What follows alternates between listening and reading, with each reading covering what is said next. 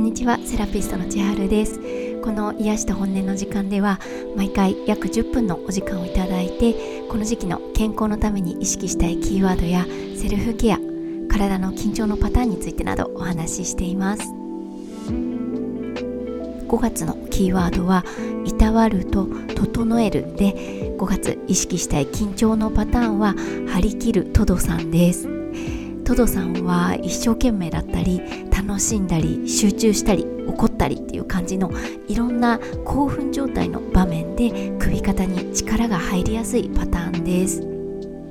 首肩が緊張するのは癖だからとかストレスがあるからって時だけじゃなくって楽しい集中一生懸命みたいなネガティブじゃなくてどっちかというとポジティブな感じの時も首肩に力が入りやすいんだってことをちょっと頭の片隅に置いてもらえるとこの時期体の声を聞きやすくなるかなと思います。っていうのは気持ちが下がってるストレスがあるっていう時に体も重くなっちゃうっていうのは想像がつくと思うんですが体は疲れてても気持ちは全然元気ってこともあるし気持ちが楽しくてハッピーで全て順調って充実感に満ち溢れてる時でも実は体がすごい緊張してて力入ったままっていう時もあるんですね。特にトドさん状態で首肩が緊張する時ってストレスの時ももちろんあるんですがそれよりもなんか楽しいこと夢中でしてたり人と会っててテンション上がってたりなんかやりがいがあることに集中してたりっていう時に首肩に力が入ってトドさん状態が発動することも多いので楽しかったな充実してたなっていう日があったらそういう日の終わりにこそ首肩の緊張をちょっとチェックしてリリースして全身の緊張をだらーんと抜くように意識してみてください。けどこういうことをここで毎週話しながら私自身未だに自分では気づけないうちにトドさん状態な時も多いなと最近も思ってました。よく去年の同じ時期のポッドキャストを聞き直してチェックするんですが最近また去年のやつを聞いてて去年の今頃のは私は何でこんな話し方しちゃってたんだろうって自分にびっくりしちゃってたんですがなんか明日からなんか喋れなくなるから今日のうちに詰め込んで話してるんですかっていうぐらい余裕のない感じでバーって話してて私こそがその時トドさんですっていう感じでした。毎度の話すスピードとか話し方の圧力とかいろいろそのままを出していて聞いてくださる方はおいおい今日はどうした？みたいなびっくりされてるかもしれないんですがちょっと癒しになってない部分も多いかもしれなくて申し訳ないんですが本音は出せてるということで何とかお許しいただければありがたいです。5月のキーワードをいたわる整えるということでそのために何ができるかなってぼんやり考えてはみるけど実際に今の暮らしにさらに何かケアを加えるのが続ける自信ないなとか何がいいか考えてるうちに何もしないとかよくあると思うんですがいたわるケアにもなって整えるケアにもなってかつ今の暮らしに何も加えなくてもケアになるっていうのが姿勢の意識です。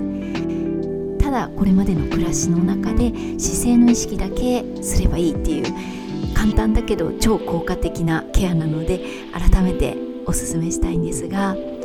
姿勢のことはここでもよくシェアさせてもらってきてて姿勢っていうと主に呼吸とか腹筋とかのイメージがあって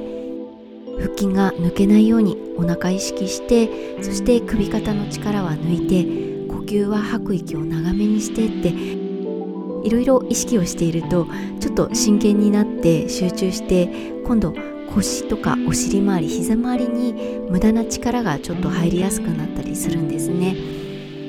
ただでさえ今月は張り切って前のめりの姿勢のトドさんになりやすくて首肩前もも膝下が緊張しやすいっていうこともあるので今度は下半身の土台を作っていたわっていくことをおすすめしたいと思います。半身の土台作りすごく基本的で毎日意識しやすいことは動いてる時に足だけで動いてるっていうんじゃなくて足はお腹腹筋から生えている足はお尻から生えているみたいな意識でその場でゆっくり足踏みをしながらお腹腹筋とお尻に手を当てて足の動きと腹筋足の動きとお尻の筋肉一緒に動いてることを手で確かめたり足踏みしながら腰にも手を当ててみて何にも考えずにただ足踏みをした時の腰の反り具合と呼吸で吐く息でしっかり腹筋を入れながら足踏みしている時の腰の反り具合を両方比べてみて息を吐きながら腹筋を使って足踏みする方を体に覚えさせることもおすすめです。何も考えないで足踏みをしていると腰を触ってると分かるんですが徐々に徐々に腰が反り腰になってくるんですね。あとどんどん呼吸も乱れて浅くなったり腹筋の意識がないと腰とかあと首も疲れやすくなります。でも息を吐きながら腹筋を使って足踏みしたり歩いたりっていう姿勢の意識が定着してくると呼吸も安定して腹筋で腰を安定させるようになるから上半身はすごく安定感が出て疲れにくくなります。これだけでも日常の下半身の動かし方が少しずつ変わってくると思います。でいたわるケアとしてはまずは4箇所下半身で意識していきたいんですが膝アキレス腱足首足指の4箇所です。膝は伸ばしきって立つ伸ばしきって歩くっていう癖をリセットするために時々軽く膝の屈伸をして立ってる時は膝をほんのり曲げて膝が少し曲がることで体がしっかり安定して腹筋が入りやすいっていう感覚を感じてみましょう。膝がピーンと伸びてると腰も反って腹筋が使いにくいんですが膝が少しだけ曲がってるだけで吐く息で腹筋にしっかり力が入るんですね。その辺りを感じていただければと思います。そしてあとの3つ。アキレス腱足首足指も膝と同じでとにかく動かそうと自分で意識をしないとずっと固まって動かなくなっちゃう部分でイメージとしてはスニーカーのゴム製の足底ソールの部分ですね。スニーカーの足底のゴムの部分ってゴムに弾力があるからジャンプしても歩いても足が守られてて動かしやすいんですよね。キレス腱足首足指ってそのスニーカーの足底のゴムのソールの部分の役割だとイメージするといいと思うんですがスニーカーのゴムの足底の部分がゴムの劣化で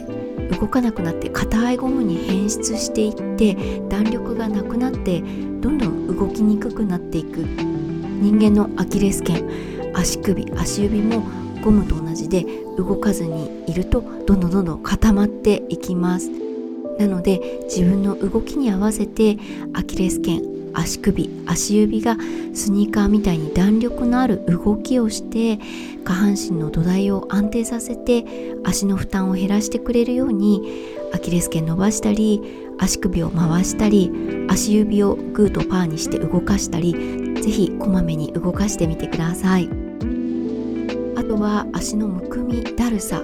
運動の前後にもおすすめなのはフォームローラーです。直接お会いできるお客様にはそれこそもう張り切って前のめりでトドさん状態になってでもフォームローラーはいいのでぜひやってみてくださいってフォームローラーのなんか会社の人ですかってぐらいおすすめしてきたんですがエステもマッサージもお金も払って人に頼まないとできないことなんですがフォームローラーは1回3000円くらいで買えてでお家に置いておけばずっと使えてフォームローラーで足の疲れ腰お尻あと上半身もですね全身をいたわるケアが自分でできちゃうのででマッサージ機のように電気代もかからずにただ自分の体重をかけることでできるセルフケアなのでまだお家にないって方は是非フォームローラーを買って使い方も調べるといくらでもインターネットなどで出てくるので是非セルフケアに取り入れてみてください。下半身の土台作りといたわるケアお伝えしてきましたが私自身はこの春一番意識してきたのは朝起きてすぐに下半身のウォーミングアップをすることです。朝股関節のストレッチとかキレス腱伸ばす今言った足首回す足指動かすとか本当簡単なことで何十秒とか何分とかですぐできちゃうことなんですがどんなに気をつけていても年々体の癖とか動きづらさ朝なんか体が重いなっていうことは増えてくるので体使ってから疲れてから動かすとかいたわるっていうんじゃなくて体を使う前に動かして体を温めて動かしやすくウォーミングアップしてから動くっていう習慣もすごく大切だなと思います。特に今の時期気持ちも体も前のめり首肩に力が入ってこう積極的に動こうとしているトドさんになりやすいので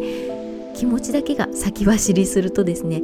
体がついていかなくって何にもないとこでつまずいたり足がもつれたり足首をちょっとひねっちゃったりっていう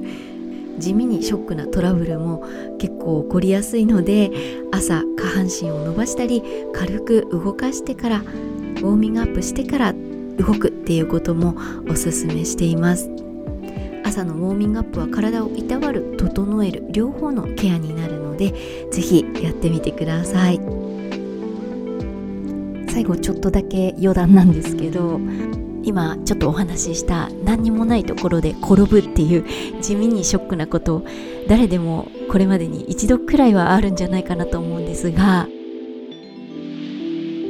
この前道を歩いててご高齢の男性の方杖でゆっくりしか歩けないおじいちゃんって感じの男性がちょっとずつ大きい横断歩道を渡っていて私は道路の反対側から見てたんですがああその歩く速度だと青信号の間に渡りきれないかな。大丈夫かなって気になってて。それで見てて案の定結構な横断歩道のまだど真ん中で青信号が赤になっちゃっておじいちゃん本人もあ赤になっちゃったって気づいた感じで慌てちゃったんだと思うんですが姿勢が崩れてそのまま前のめりで転んじゃったんですね。で杖ついてるし反射機能も衰えてる感じであ転んじゃうって時でも先に手をつけないから転び方も肩と顔を地面にぶつけに行くっていう感じの転び方でしかも転んでも手をついて起きれない感じでそのまま転んだまんまになっちゃってて